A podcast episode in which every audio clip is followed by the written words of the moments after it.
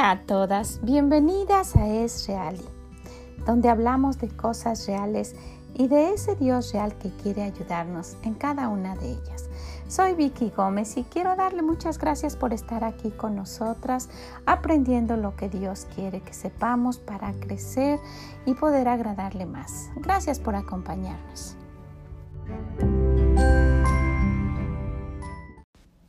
¿Cómo está usted el día de hoy?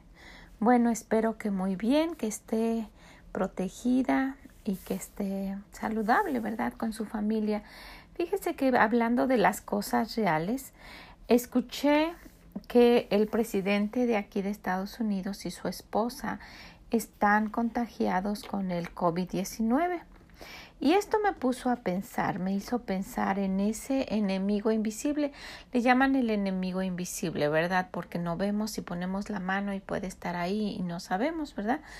Y de ese enemigo invisible que, que puede atacar a cualquiera, no importa quién, ¿verdad? No importa su, su clase social, no importa su situación, no importa el, el trabajo que tenga, no importa nada. Y así como me pasó a mí, le está pasando a él y pues ojalá y Dios quiera que se recupere pronto, ¿verdad? Pero pensando en esto, quisiera que nosotras nos diéramos cuenta de algo. Ese enemigo invisible que nosotros, los hijos de Dios, tenemos, es, es de la misma manera, es algo real. Y yo quisiera preguntarle, ¿verdad? Porque el diablo es igual que esto. Quiero preguntarle, ¿con qué se protege usted y, y, su familia, su esposo, sus hijos contra este, contra este enemigo invisible? Este enemigo ha estado por siempre, ¿verdad? Está ahí por siempre. Este virus tiene pues, este año solamente y nos han dado recomendaciones las cuales hemos seguido todo el mundo al pie de la letra, ¿verdad? Porque esta, he sabido de lugares pequeños y todos traen su cubreboca. Vemos en las noticias que sea en la India, que sea en donde sea, en cualquier país, todos traen su cubreboca. Y fueron indicaciones que nos dieron para protegernos. Todos traen su desinfectante en el carro, ¿verdad? Todos se lavan las manos eh, eh, constantemente para evitar que pues llevar el virus a la casa, ¿verdad? tenemos unas precauciones extras de las que teníamos antes. Nosotros nos cambiamos zapatos antes de entrar. Y eso debería ser siempre, ¿verdad? Porque afuera está tan sucio y, el piso y todo lo que cae ahí, luego lo traemos a la casa. Pero bueno, hemos implementado todo lo que nos han dicho. Pero el Señor por miles de años nos ha dicho cómo cuidarnos de este enemigo invisible también y no lo hacemos. Estamos en nosotros en una lucha equivocada, ¿verdad? Nosotras o, o, nuestros familiares nos enojamos contra nosotros mismos, hay pleitos en las familias, hay pleitos con los vecinos, se enojan y dejan de hablarse y, y, y pasa el tiempo y la vida sigue así y esta lucha es equivocada.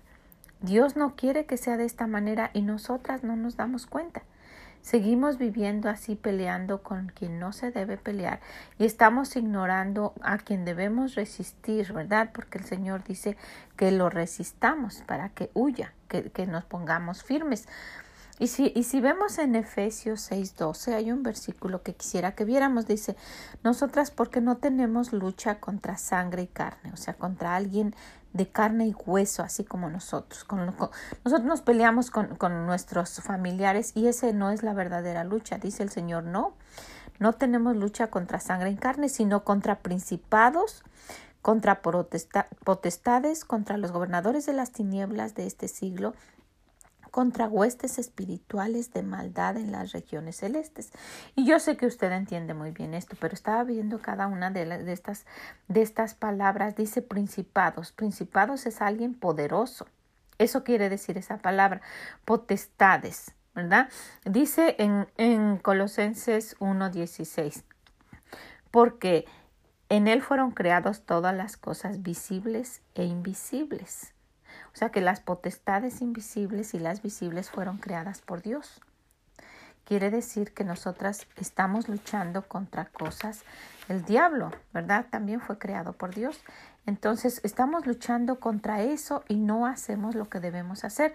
Dice gobernadores de las tinieblas. En Efesios 5:11 ahí atrásito dice no participar de las obras de las tinieblas, más bien reprenderlas. Es algo que el Señor nos está anticipando, dice huestes espirituales de maldad. La otra palabra, algo que no vemos. Es una lucha que nuestros ojos no podrían resistir si la viéramos. Entonces el Señor nos está anticipando, mira, a tu alrededor hay algo que si ustedes lo pudieran ver, no lo podrían soportar, por eso no les permito que lo vean, pero quiero que me crean. Hay algo allá afuera que, puede destruirlos uh, en, en cualquier momento y necesitan estar preparados. Y hemos hablado, hemos hablado ya de, de, de, los consejos que nos da el Señor después de este versículo. Dice de usar la armadura, dice por tanto tomar toda la armadura de Dios. Él nos da las armas para que podáis resistir en el día malo y habiendo acabado todo, estar firmes. Ese es el deseo de nuestro Dios. Estar firmes para resistir, estar pues firmes ceñidos vuestros lomos con la verdad y vestidos con la coraza de la justicia y calzados los pies con el apresto del evangelio de la paz y sobre todo tomar el escudo de la fe con que podáis apagar los dardos de fuego del maligno y tomad el yelmo de la salvación y la espada del espíritu que es la palabra de Dios. Y ya en una ocasión, en varias ocasiones hemos hablado de cada una de estas cosas que el Señor nos da como una arma para resistir, ¿verdad? Dice, pónganse esto cada día y ya hemos hablado de eso, de que debemos protegernos y ver eh, qué es lo que podemos hacer cada día con, con esto y, y, que cómo nos ayuda el Señor a, a, a, a, estar firmes, ¿verdad? Y a no caer. Entonces yo quisiera preguntar esto, ¿con qué luchamos cada día? ¿Con qué nos protegemos y con qué protege a sus hijos cada día? Ellos, ellos saben esto, usted ya se los dijo, o si no lo saben es porque usted no se los ha dicho o porque no les ha inculcado. Ay, pero usted puede decir, ellos ya son grandes y no quieren saber. Puede haber un momento, pero principalmente vamos a ver ahorita algo que les puede ayudar muchísimo a ellos. Y antes de seguir, yo quisiera hacerle una pregunta. Una pregunta que, que ojalá la haga reflexionar a usted. A mí me hizo pensar esto. ¿A quién le importan sus hijos, su esposo y usted? ¿A quién le importa que ustedes estén bien? ¿A quién? ¿A quién le importa que estén bien, que estén protegidos, que estén seguros, que tengan lo necesario? Menciónelos y va a tener, le van a sobrar dedos de una mano de las personas que realmente se interesen por ustedes, que en realidad digan, a mí me importa esta persona con su familia. Usted puede empezar diciéndome a mis papás, ¿verdad? Son los que siempre están ahí cuando nosotros necesitamos algo, ¿verdad? Nuestros papás, nuestra familia en general, nuestro pastor. Mencione más. A lo mejor usted tiene unas amistades y se preocupan, pero no, si se da cuenta, gente que de verdad diera lo que fuera por usted, no hay. Y tenemos a alguien que dio su vida, no solamente algo, su vida, por usted y por mí, y que quiere seguir ayudándonos porque es real y vive. Y nosotras le hacemos más caso a lo que... Y no estoy diciendo que no lo haga, ¿verdad? Pero nos dijeron que, que había un virus y nos lavamos las manos y nos ponemos el cubreboca. Hay, hay, un, hay unas huestes de, de, las tinieblas, pero unas huestes del diablo que, que no vemos y no nos protegemos. Y el Señor dice, mira, yo te puedo ayudar más que cualquiera. ¿Quieres mi ayuda? Y aquí no los ha mencionado. En Efesios 6 eh, hemos visto cuál es la armadura de Dios para protegernos. Pero yo quisiera decirle, todas estas personas juntas, todas las que usted haya mencionado, y si ocupó las dos manos, qué bueno, ¿verdad? Usted es muy bendecida. Pero todas estas personas juntas no tienen el poder que tiene nuestro Dios para ayudarnos. No lo tienen. Nuestro Dios ve eso que nosotros no vemos. Esas huestes, esas huestes de, de demonios las ve Él. Y Él quiere ayudarnos y protegernos. Quiero, quiere, quiere, Él ve a su esposo. Él ve a cada uno de sus hijos. Él ve, Él la ve a usted. Estamos expuestos a un ataque diario y en cada momento, así como este virus del coronavirus, pero por siempre. Y, nosotras tenemos armas que el Señor nos ha dado y tenemos su ayuda y tenemos su protección y no lo queremos tomar.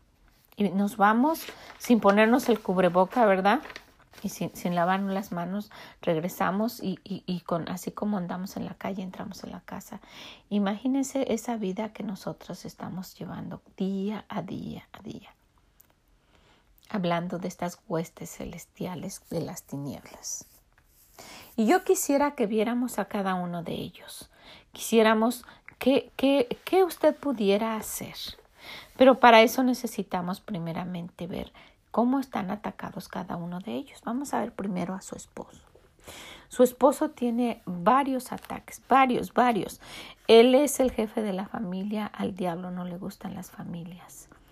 Él es el que provee, Él quiere que nosotros estemos en miseria. Él, entonces es una parte muy importante, Él debe ser el líder espiritual. Es un, es un blanco perfecto, ¿verdad? Para ser destruido y para acabar con Él. Por eso muchas veces son los que no quieren ir a la iglesia, los que no quieren participar. Y si usted tiene un esposo que quiere servir al Señor, anímelo. En lugar de una crítica, anímelo muchísimo para seguir, para poder resistir cuando sea necesario. Y, y si vamos con su esposo, vamos a ver lo que dice Mateo 26, 41. Y esta es de, una de las muchas, muchas, muchas cosas en que puede estar atacado. Pero el Señor le dice, velad y orar para que no entréis en tentación. El espíritu, la verdad, está dispuesto, pero la carne es débil. Entonces, una de las cosas que nosotros, nosotras como esposas nos debemos dar cuenta es que necesitamos orar para que ellos oren y para que ellos estén atentos porque hay mucha tentación de muchas cosas de que puedan hacer un fraude porque están en necesidad económica, de que alguna mujer siempre esté ahí eh, luciendo bien frente a él, de que él pueda hacer algo incorrecto que sea vergüenza ante Dios y después ya no quiera seguir en los caminos de él. No sé. Pero este es para todos, ¿verdad? Pero estamos viendo específicamente para él. Dice, velad y orad para que no entréis en tentación. El espíritu, la verdad, está dispuesto, pero la carne es débil.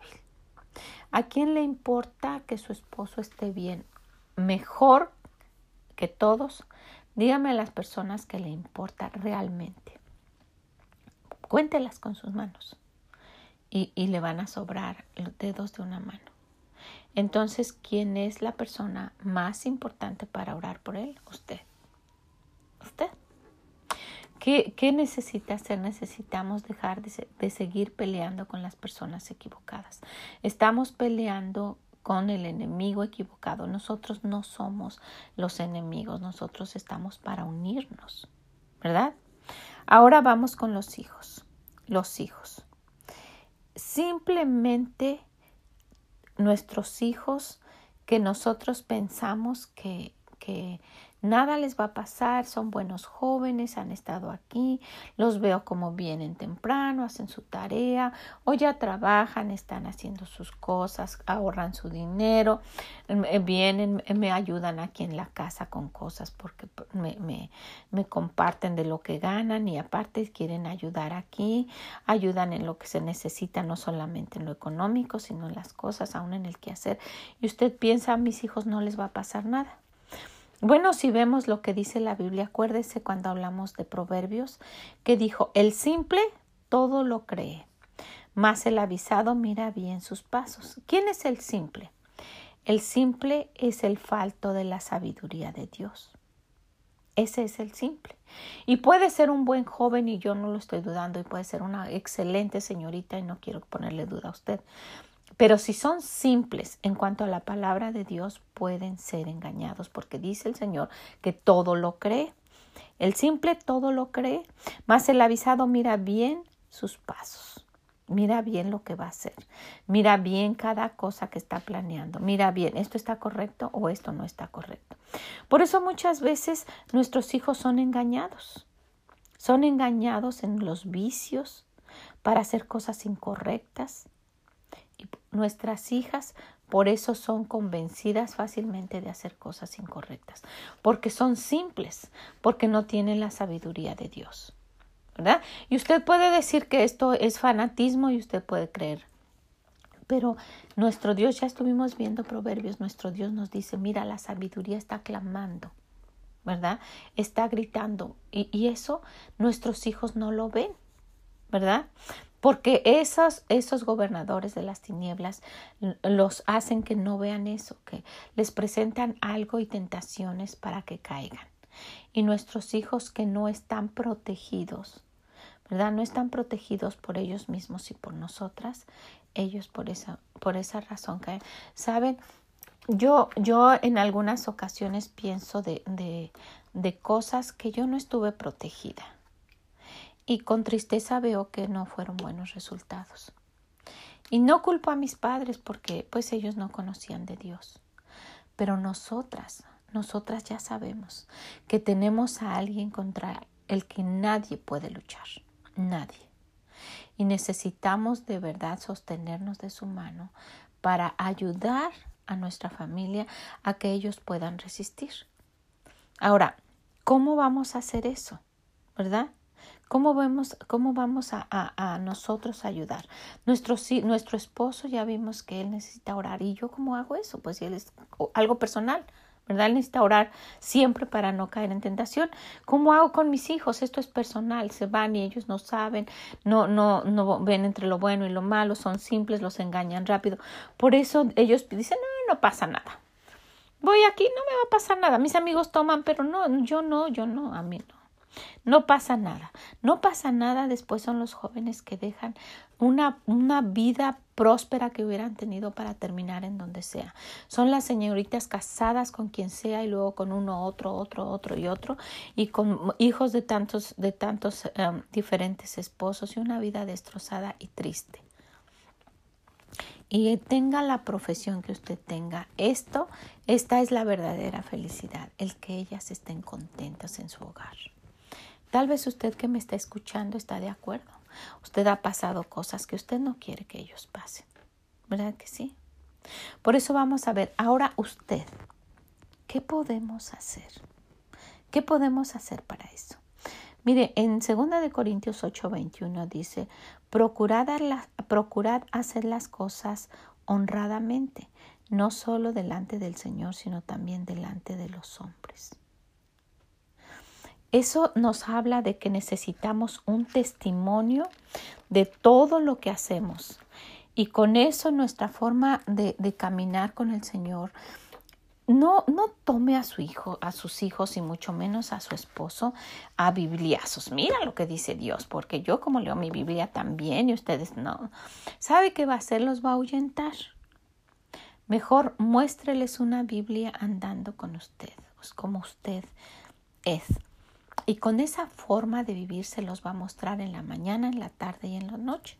Si vemos en Deuteronomio 6, 6, el Señor le dice, y estas palabras que yo te mando, todo lo que ha mandado el Señor, estas palabras que yo te mando hoy estarán sobre tu corazón y las repetirás a tus hijos y hablarás de ellas estando en tu casa y andando por el camino y al acostarte y cuando te levantes. ¿Qué nos ha enseñado el Señor? A ser prudentes, a ser amables, a tener un buen espíritu, a no estar peleando, a edificar nuestra casa. Y aquí podíamos amanecer. ¿Verdad? De eso, a eso se refiere el Señor. ¿Sabe? Con una esposa así, sería muy difícil que un esposo la quiera dejar. Porque aunque no lo crea, eh, también es difícil, así es como difícil encontrar buenos esposos, también es difícil encontrar buenas esposas. Pero una buena esposa está obedeciendo lo que el Señor dice y está mostrando que de verdad está caminando con Él. Créale a Dios. Créale, póngase la mascarilla, la, la ¿cómo se llama? El cubrebocas, lávese las manos y póngase el hand sanitizer, así como lo hicimos con las normas que nos dio el gobierno para, para protegernos de este enemigo invisible. Asimismo, créale a Dios. Y sabes que yo ya te he enseñado todas estas cosas, todas estas palabras que yo te mando hoy, estarán sobre tu corazón, ahí cerca de ti, que no se vayan. Y quiero que se las enseñes a tus hijos.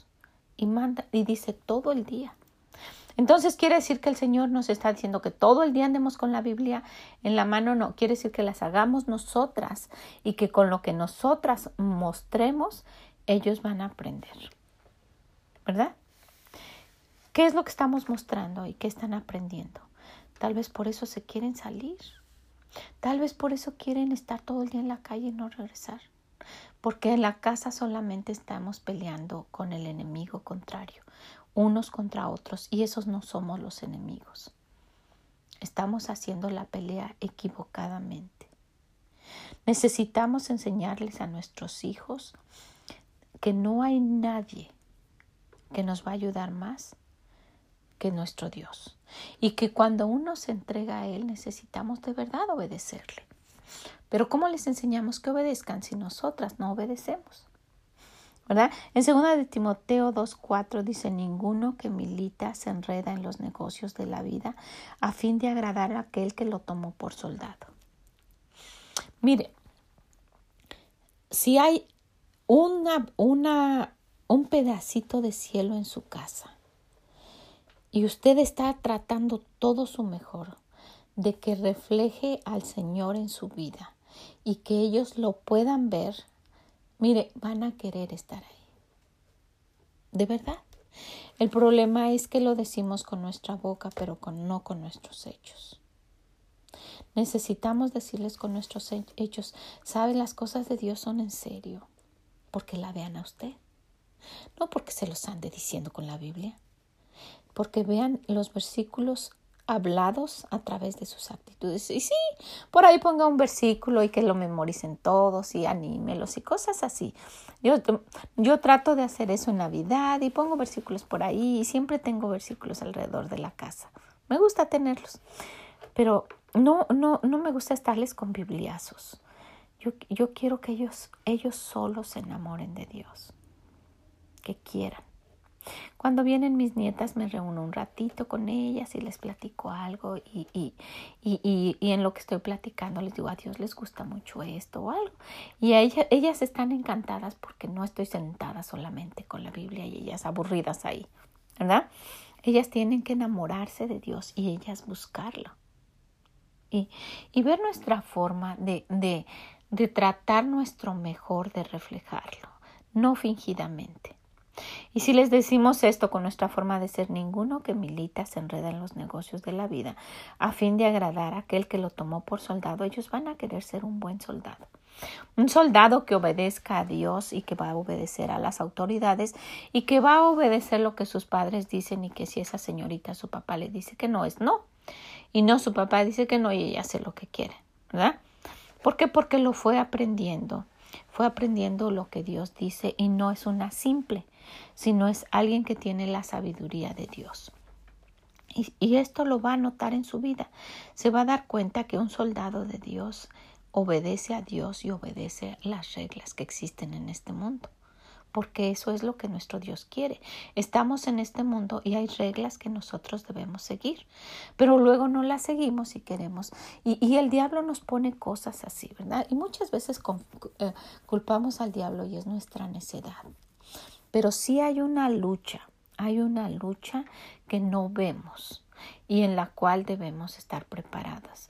Y si usted se está dando cuenta que sus hijos son simples, no tienen la sabiduría de Dios, su esposo no está orando como se debe y no está caminando, necesita ponerse firme con Dios y orar por ellos. Y, y animarlos con su comportamiento para que ellos quieran seguir y para que después sean unos soldados de esos que, que reciban honores por haber hecho las cosas bien. ¿Sabe una señorita cuando se casa bien y cuando, cuando la entregan sus padres y e, está recibiendo honores?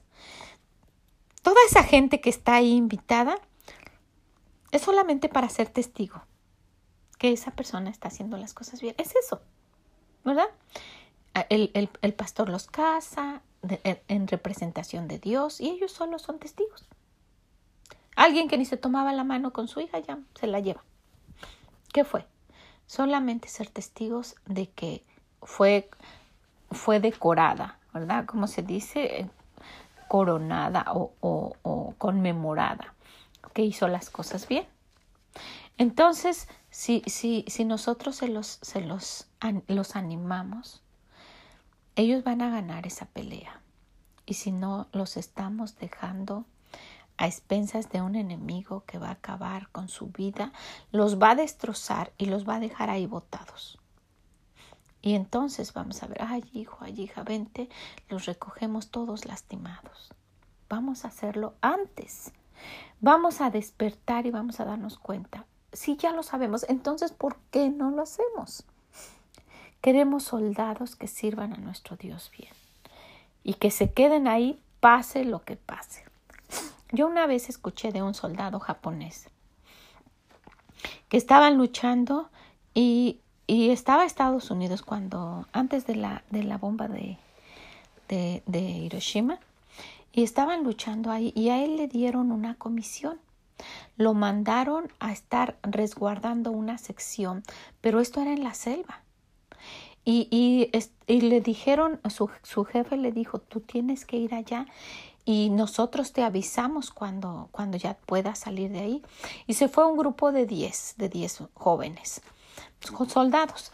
Y este joven, pues, eh, eh, hablaron entre ellos y dice, estamos un grupo grande, necesitamos dispersarnos. Y, y se, sí, se separaron allí en la selva y cada quien estaba en un lugar. Y entonces dijeron, pues cuando los mandaron, ¿verdad? Cuando los enviaron, les dijeron, esta guerra va a durar mucho. Necesitan pues protegerse y resguardarse porque les puede pasar algo. Y eso hicieron y cada quien tenía entre las cuevas era como su casa y estaban vigilando. Y, y, pues pasó el tiempo y algunos de, su, de vez en cuando se veían, ¿verdad? Se visitaban y pues no había llegado nadie por ahí y, y, y pues sus amigos de este joven se empezaron a morir. Y después eh, pues eh, eh, porque no, no tenían, no, no eran hábiles para cazar y nada. Él, él, él fue más, más uh, ingenioso, había sido más, mm, más preparado, pero en su casa, no en las, no en el, en el army, no en el ejército, sino en las cosas que sus padres les habían inculcado de cómo cómo tratar de sobrevivir, ¿verdad? Entonces él se ingenió y empezó a, a, a, cazar animales y aún ratas silvestres y cosas así, y peces en el río, en fin. Y entonces pasó el tiempo y él siguió ahí. Y pasó el tiempo y él siguió ahí. Y pasaron los años y él siguió ahí. Y sus amigos se murieron y él los fue enterrando y su ropa se le fue desgastando y él se fue formando pues de animales y de otras cosas, se fue construyendo zapatos y sandalias y como pudo. Y pasaron 30 años y él estuvo ahí. Y en una ocasión alguien pasó y le dijo, ¿qué haces aquí? Todo, imagínense, su vida ahí. Y él dijo, no me han avisado que, ha terminado la guerra y puedo regresar. Pero ya la guerra terminó y él no lo creyó, dijo, a mí no me han avisado. A mí me dijeron que me estuviera aquí y cuando me avisen, entonces yo voy a regresar. Y ahí se quedó por 30 años, obedeciendo las órdenes que le habían dado. Tuvieron que ir especialmente a buscarlo, con unas órdenes para decirle que podía retirarse. Imagínese la integridad de este joven. La integridad que tuvo para haberse mantenido ahí. Para no haber ido, pues ya pasaron cinco años, voy a ir por allá, ¿qué tal? No, porque él pensaba, no, a mí me dijeron ahí, ¿qué tal si algo pasa y yo debería de estar aquí? Estaba agradando aquel que lo había mandado. Y pasó toda su vida. A mí me impresionó, esto yo lo escuché en una predicación. A mí me impresionó esto. Entonces, ¿qué podemos hacer nosotras? Enseñarles a nuestros hijos esa clase de integridad, esa clase de personas que, que muestren que somos unos soldados de Dios, pero de los que valen la pena porque hay muchos, ¿verdad? Así muchos de los otros soldados. Unos se murieron por ahí, otros se han de haber regresado y él estuvo ahí. Por eso les decía en 2 de Corintios 8, 21, procurad hacer las cosas honradamente, no solo delante del Señor, sino también delante de los hombres. Todo. Y sus hijos van a ver, van a tener la admiración. Usted va a tener la admiración de ellos, de su esposo y de Dios, principalmente de Dios. ¿Y usted cree que si usted quiere lo mejor para sus hijos, Dios no lo querrá también? Él quiere lo mejor para nosotras y Él quiere ayudarnos. Quiere ayudarnos en esta lucha que no vemos. Y yo quiero dejarlas con esto. Cuente, cuente sinceramente y, y realísticamente a quienes les interesa que usted esté bien. Usted, su esposo y sus hijos, su familia. ¿A quiénes? Cuéntelos con la mano de los que darían su vida por usted. Y se van a reducir los dedos. Tenemos a alguien que dio la vida por nosotros y quiere seguir ayudándonos porque es real y quiere ayudarnos en cada cosa que nos pase. No deje que sus hijos salgan expuestos a que en cualquier momento les puede pasar algo, se pueden envolver en algo y pueden acabar con una vida destrozada. No deje que sus hijas anden por ahí simples, pensando que están haciendo las cosas bien y que ya usted no les puede decir nada. Prefiero que se enojen, estórbeles, como dijimos en la otra ocasión, pero que reconozcan que sin Dios no podemos. Pero estórbeles de la buena manera, que, vean que usted lo esté haciendo. Y vaya con su Dios y póngales una protección, un cubrebocas que les pueda proteger con unos guantes que no, que no les, que, que ese eh, enemigo invisible no pueda tocarles. Y también no deje de protegerlos contra este virus que todavía está y que pues no sabemos, ¿verdad?, cuándo pueda haber una cura.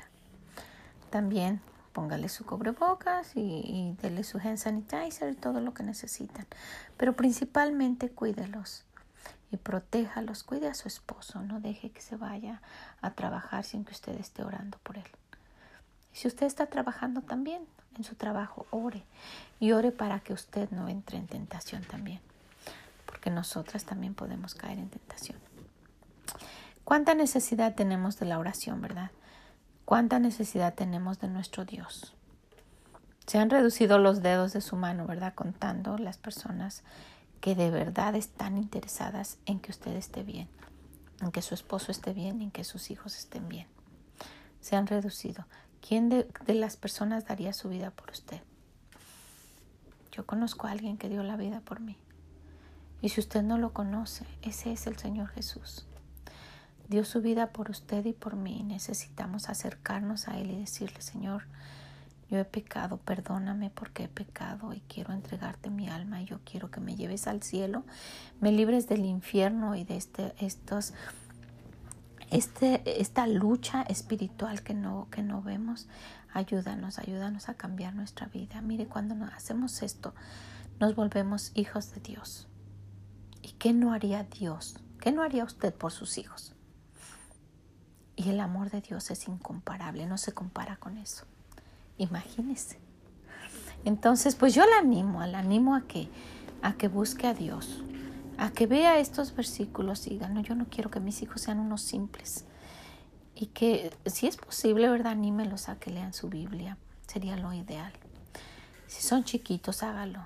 Instruyalos desde chiquitos para que cuando sean viejos no se aparten de ese camino. Pero si ya son grandes, no piense que es demasiado tarde. Deles un ejemplo que los anime a buscar a Dios.